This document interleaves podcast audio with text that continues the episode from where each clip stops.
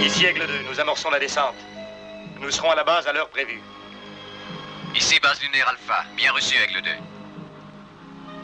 Commandant Koenig, nous nous poserons à Alpha à 23h35 heure lunaire.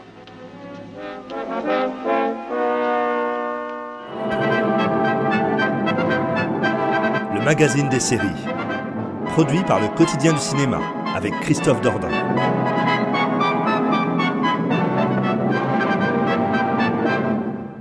Sommes en décembre 1975, le samedi après-midi. Vous êtes en train de regarder l'émission Samedi est à vous. Et voilà qu'on vous annonce une nouvelle série de science-fiction qui pour la première fois va être diffusée en France, Cosmos 1999. Et alors vous découvrez ceci.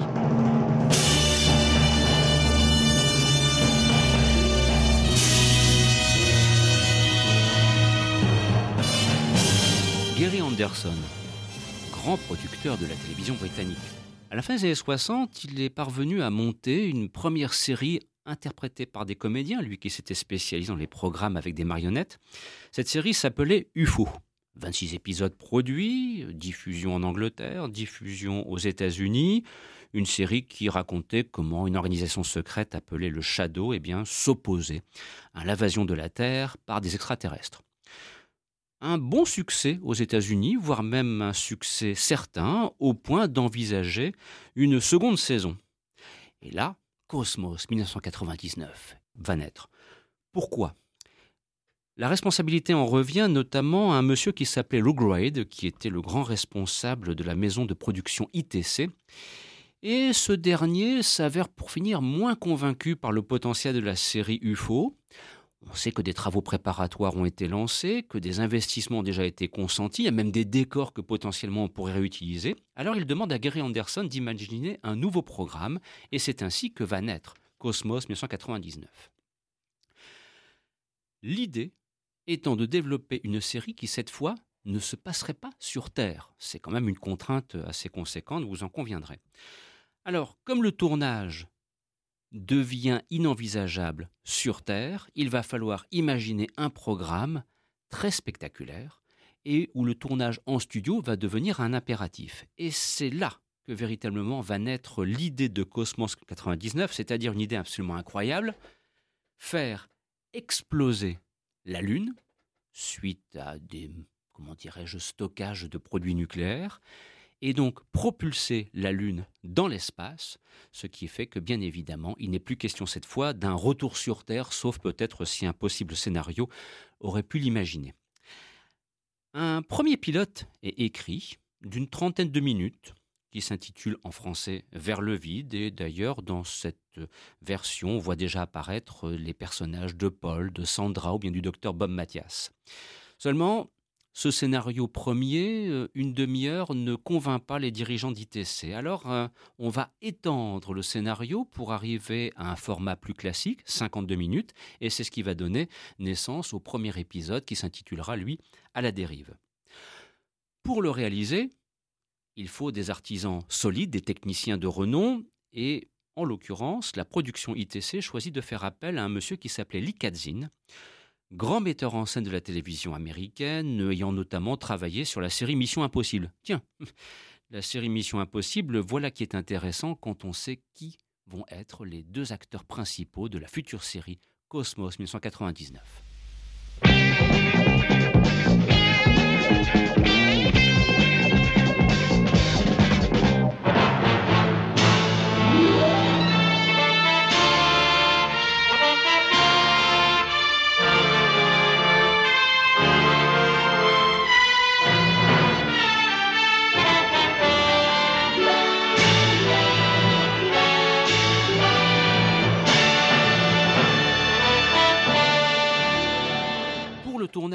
Pilote, et par extension aussi pour le tournage de la première saison, ce sont bel et bien donc euh, Martin Landau et Barbara Bain qui vont se voir confier les rôles principaux, en l'occurrence du commandant John Conning et aussi de la médecin en chef Elena Russell.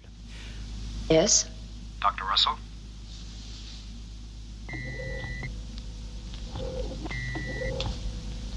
John Koenig. Commander?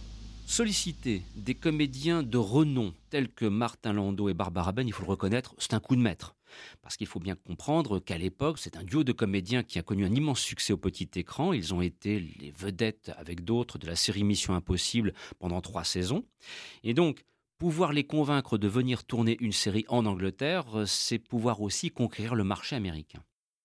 Du côté des effets spéciaux, car ils vont être fort nombreux dans Cosmos 199, on sollicite là aussi des techniciens de renom, et là il faut citer Brian Johnson et Nick Alder, et notamment parce que Brian Johnson avait déjà travaillé sur 2001, l'Odyssée de l'espace de Stanley Kubrick. Donc là, c'est la garantie d'avoir affaire à des effets spéciaux d'une exceptionnelle qualité, et il faut bien le reconnaître, encore aujourd'hui, Cosmos 99, ce qui fait le renom et la réputation de cette série, c'est la qualité de ses effets visuels.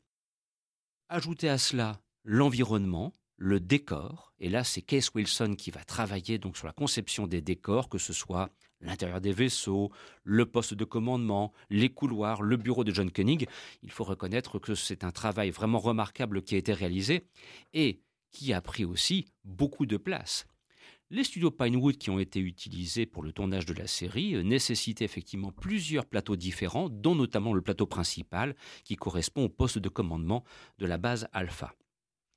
Et puis, vous avez aussi les costumes. Parce que ce qui a frappé aussi à l'époque de la première diffusion de Cosmos 99, c'est la qualité des costumes. Et là, c'est Rudy Ganreich qui fut sollicité. C'était un couturier très connu à l'époque et c'est lui qui est parvenu à concevoir des costumes, des uniformes très unisexes dont il faut bien reconnaître aussi euh, qu'il n'y avait plus que du cousinage avec la série Star Trek. Euh, on sait très bien que Cosmos 99 et Star Trek ont été très souvent comparés. Alors le tournage du pilote, lui, commence très précisément, pour les amateurs de détails qui tuent, le 11 novembre 1973. Alors, vous le savez peut-être, ou pas, le tournage d'un pilote, généralement, ça peut prendre une dizaine de jours, parfois douze. Alors là, attention, hein, pour le tournage du pilote intitulé À la dérive, cela va demander six semaines, ce qui est un record dans la production télévisuelle. Alors, pourquoi autant de temps? Ben, On s'en doute, il a fallu mettre au point toute une série de détails techniques qui vont d'ailleurs devenir la marque de fabrique du show, c'est-à-dire euh, les aspects visuels, la mise en scène, la gestion des décors, la gestion de l'espace, euh, les éclairages. Voilà, c'est un travail colossal qui effectivement va demander autant de temps.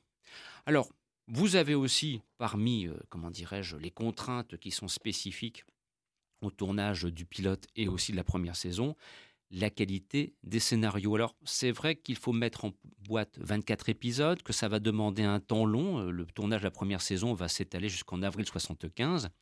Et le travail réalisé sur les scénarios, c'est aussi le choix de faire une série qui soit éminemment sérieuse. L'un des débats fondamentaux à propos de Cosmos 99, on y revient un petit peu plus tard, c'est le schisme, on peut le dire, qui existe entre la première et la seconde saison au point d'avoir affaire quasiment à deux séries radicalement différentes. Là, pour la première saison, les 24 premiers épisodes font le choix d'une science-fiction intelligente, d'une science-fiction adulte. L'influence de Mélodie de l'espace est indiscutable, et c'est peut-être aussi pour cela qu'aujourd'hui encore, cette série a laissé une telle empreinte dans l'histoire du média télévisé. Professeur Bergman, ici Jim. Nous venons de franchir la barrière de protection au laser. Dans deux minutes, nous serons prêts à commencer la vérification demandée par le Dr Russell sur les champs de radiation. Attendez les ordres, Nordstrom.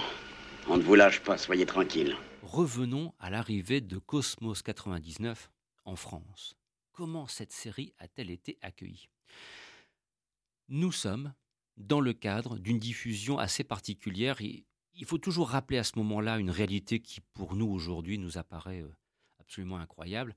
Euh, à l'époque, vous n'aviez que trois chaînes de télévision. Voilà. Il y avait TF1, il y avait Antenne 2 et il y avait France Région 3. Vous voyez, ça fait vraiment le temps des dinosaures. Et donc, à l'époque, sur TF1, le samedi après-midi, vous aviez ce programme formidable qui a été imaginé par Guy Lux et présenté par Bernard Gollet qui s'appelait donc Samedi est à vous.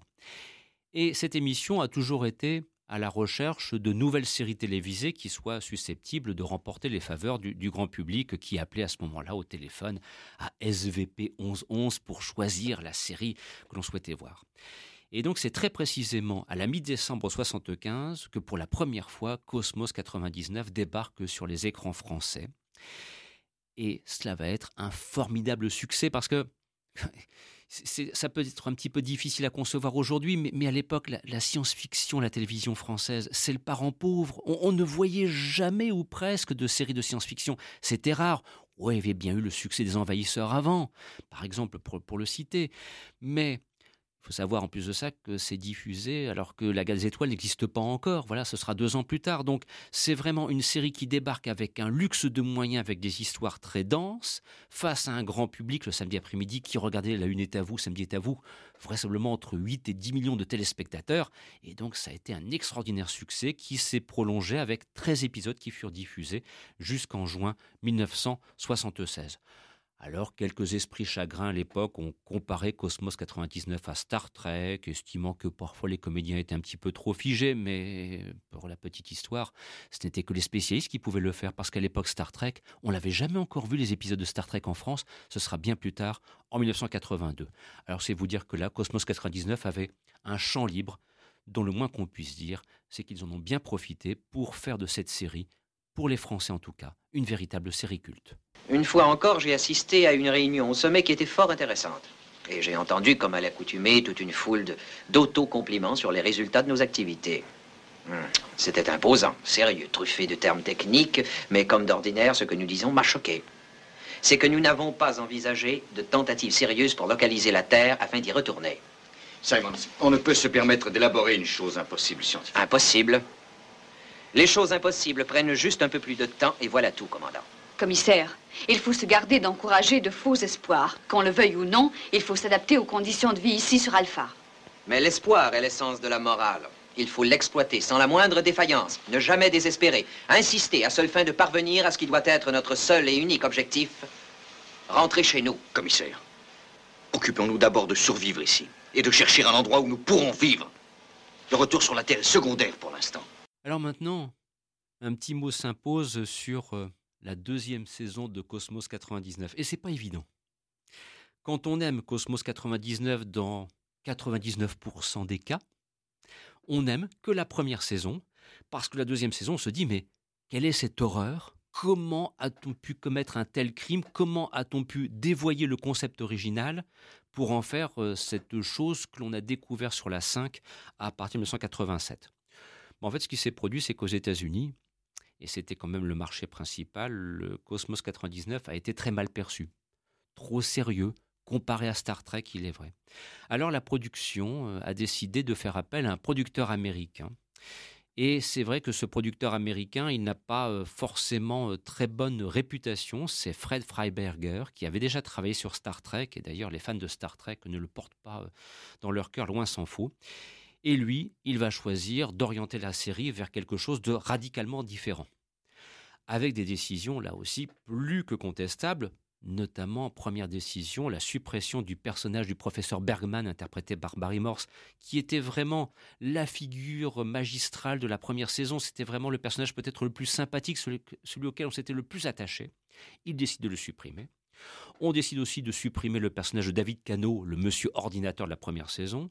On décide de supprimer le personnage interprété donc, euh, de, Paul Moreau, euh, comment dirais-je là aussi, qui était, euh, entre guillemets, un adjoint important de John Koenig.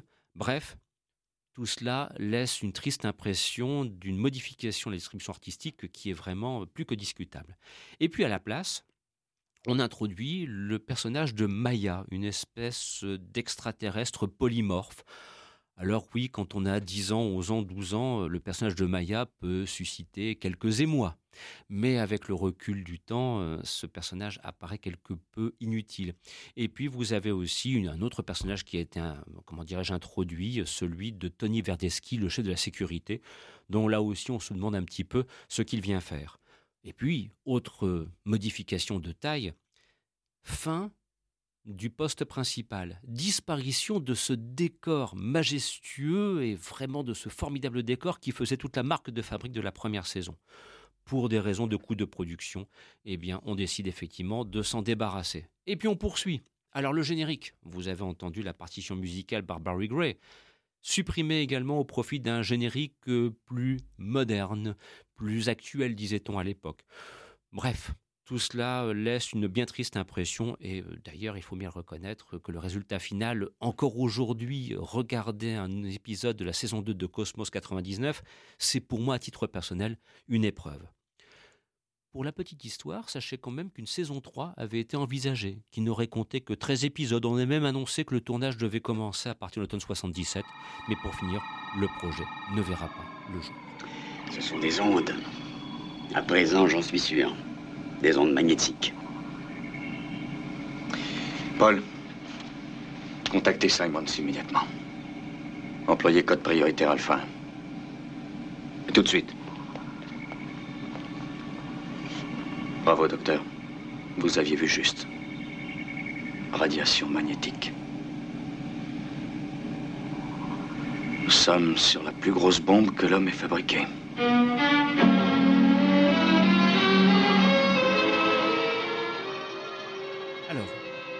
Reste-t-il de Cosmos 99 euh, aujourd'hui? D'ailleurs, euh, c'est une série qui est encore rediffusée, hein, il faut insister là-dessus. On peut encore revoir Cosmos 99, les deux saisons, donc même si vous aurez compris qu'il est préférable de se focaliser sur la première. Euh, Paris Première, pour la cité, a largement rediffusé Cosmos 99 lors de l'été 2020. Alors, première chose que l'on peut retenir de Cosmos 99, c'est une série dont l'identité ne fait aucun doute. Voilà, son environnement visuel, ses personnages également, la, personnalité de John Koenig.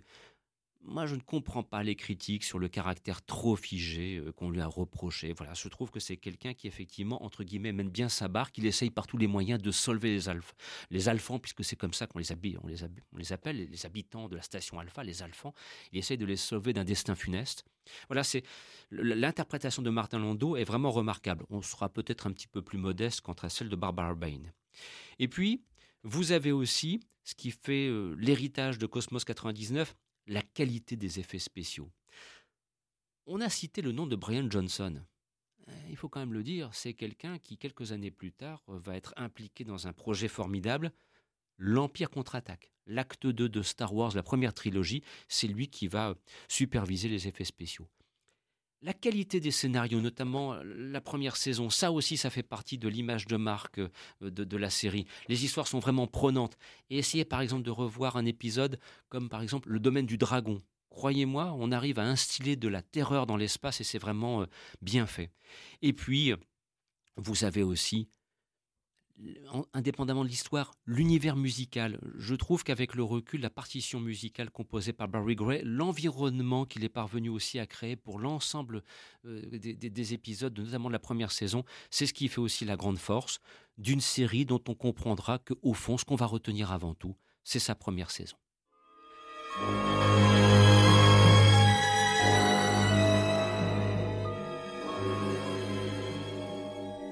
À bientôt pour un prochain numéro.